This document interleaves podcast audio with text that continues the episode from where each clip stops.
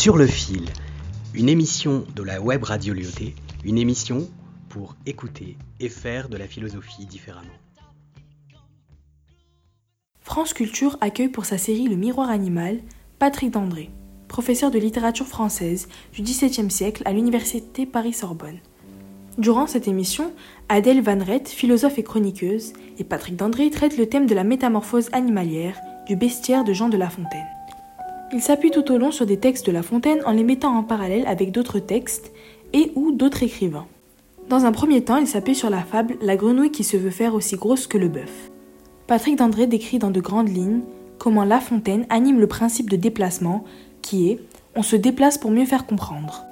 La Fontaine utilise les allégories habitées par une multitude de sens, de nuances, comme celle de l'orgueil humain qui se gonfle.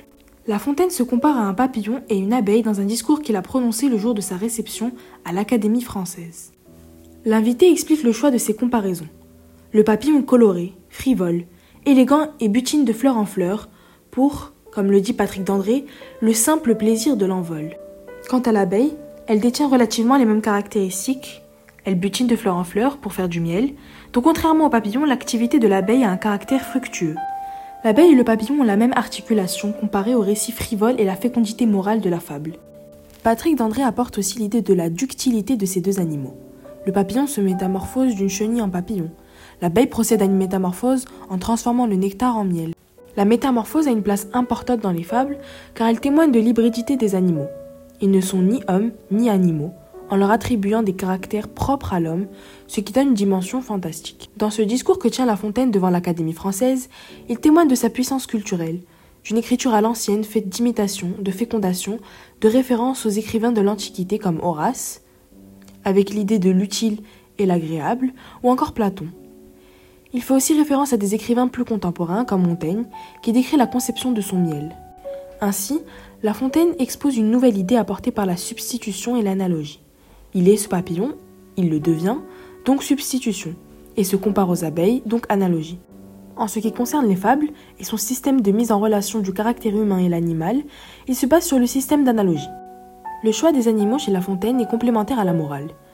La fable Le loup et le chien, malgré sa morale indirecte, peint la relation homme-animal dans toute sa complexité.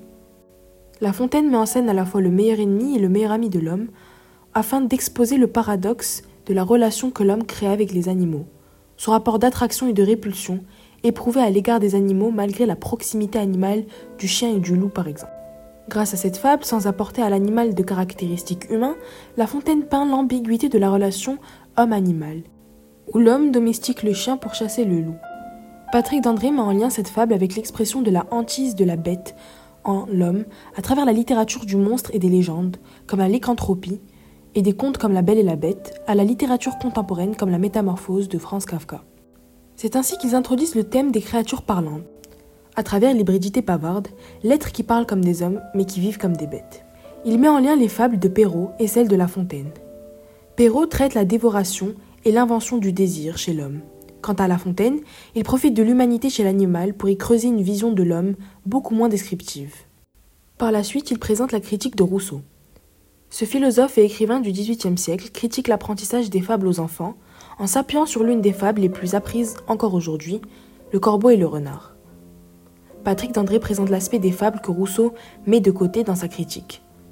Rousseau ne parle que d'entendre la fable, il ne conçoit donc pas que l'on puisse comprendre sans entendre, et qu'on puisse comprendre le sens d'une fable sans comprendre le sens de tous les mots dans cette dernière. De plus, Rousseau ne voit pas le sens profond de la fable dont il dresse une critique, il ne voit que la morale, qui est par ailleurs explicite, et ne voit pas l'aspect philosophique qui s'y cache, et qui est véritablement détectable par l'adulte. Dans les premiers vers de La cigale et la fourmi, La Fontaine compare la durée de l'été et celle de l'hiver par la simple utilisation des syllabes. Il cite l'été en trois syllabes seulement et l'hiver en sept syllabes. Lorsque le temps est agréable, il passe vite, et lorsqu'il fait froid, le temps passe lentement. Il expose une dimension psychologique au concept fixe du temps et établit une différence entre le temps des horloges et celui que l'on perçoit. La méconnaissance de la distinction entre ces deux temps, qui est naturelle chez les enfants, les amène à retenir une leçon de cette fable, qui est celle de la morale, donc la prudence. La Fontaine ne vise pas les enfants, mais plutôt l'enfant chez l'adulte. Du point de vue de l'homme, elle vise à faire que l'homme se rappelle qu'il a été enfant. Du point de vue de l'enfant, La Fontaine cherche à enseigner, dans une pédagogie plus subtile que celle de Rousseau, de manière à imprégner par une image et par l'univers animalier à un être qui n'est pas encore conscient du temps. Le temps est une flèche qui se dirige vers un unique sens et la prudence est le premier moyen de se prémunir contre les dangers de l'existence. C'est donc une morale pratique adaptée à un être en cours d'apprentissage. En somme, on trouve dans les fables une triple leçon, à l'enfant, à l'adulte et à La Fontaine lui-même. C'est la conscience du temps que l'enchantement de la poésie est capable d'exprimer en nous. Ainsi, l'utilisation des animaux a pour but de se décaler. Et c'est dans la mise à distance que nous pouvons faire réflexion. Rousseau, lui, ne voit à la représentation animale une figure qui s'adresse aux enfants, ce qui est assez réducteur. Cette distanciation laisse apparaître une vertu poétique, celle de la métaphore, et une vertu philosophique, celle de la distance critique. Dans son discours à Madame de la Sablière, La Fontaine répond directement aux critiques sur son utilisation réductrice des animaux. Au-delà de l'utilisation allégorique, La Fontaine utilise l'animal pour lui-même. C'est à l'évocation de la thèse de Descartes que la représentation et par ailleurs la relation homme-animal est mise en évidence. Le discours de La Fontaine, d'après Patrick Dandré, révèle en effet l'observation de l'animal pour lui-même dans certaines fables, ce qui oppose la thèse de Descartes qui suppose que l'animal fonctionne comme une machine, comme une montre. Ce débat philosophique existe depuis l'Antiquité, mettant à l'époque les sophistes et les stoïciens en opposition. On se demande donc est-ce que l'animal a une âme? Est-ce que l'animal pense? Si oui, à quel degré? Et d'autres questions sur le rapport homme-animal, sur l'animal en lui-même, sur son comportement et sur sa nature profonde. Les cartésiens, relatifs à la philosophie de Descartes, poussés par le rationnel, pensent que l'animal fonctionne comme une montre. Les anti-cartésiens, chrétiens et libertins, ont pour idéologie une hiérarchie progressive, une logique du dégradé des âmes, allant du caillou jusqu'à Dieu. Pour en revenir à La Fontaine, certes l'animal sert d'analogie, pour comprendre des choses sur l'âme humaine, mais l'animal est le sujet véritable. Le système mettant en lien récit et moralité est respecté, mais il est transformé dans une sorte de métamorphose qui permet à La Fontaine de parler de tout et de n'importe qui. La Fontaine, à partir d'un système complexe et très vague, peut véhiculer un message par le système de distanciation. L'animal peut être à la fois véhicule d'une morale sur l'âme humaine, mais aussi sujet direct de la fable, comme dans Le loup et le chien.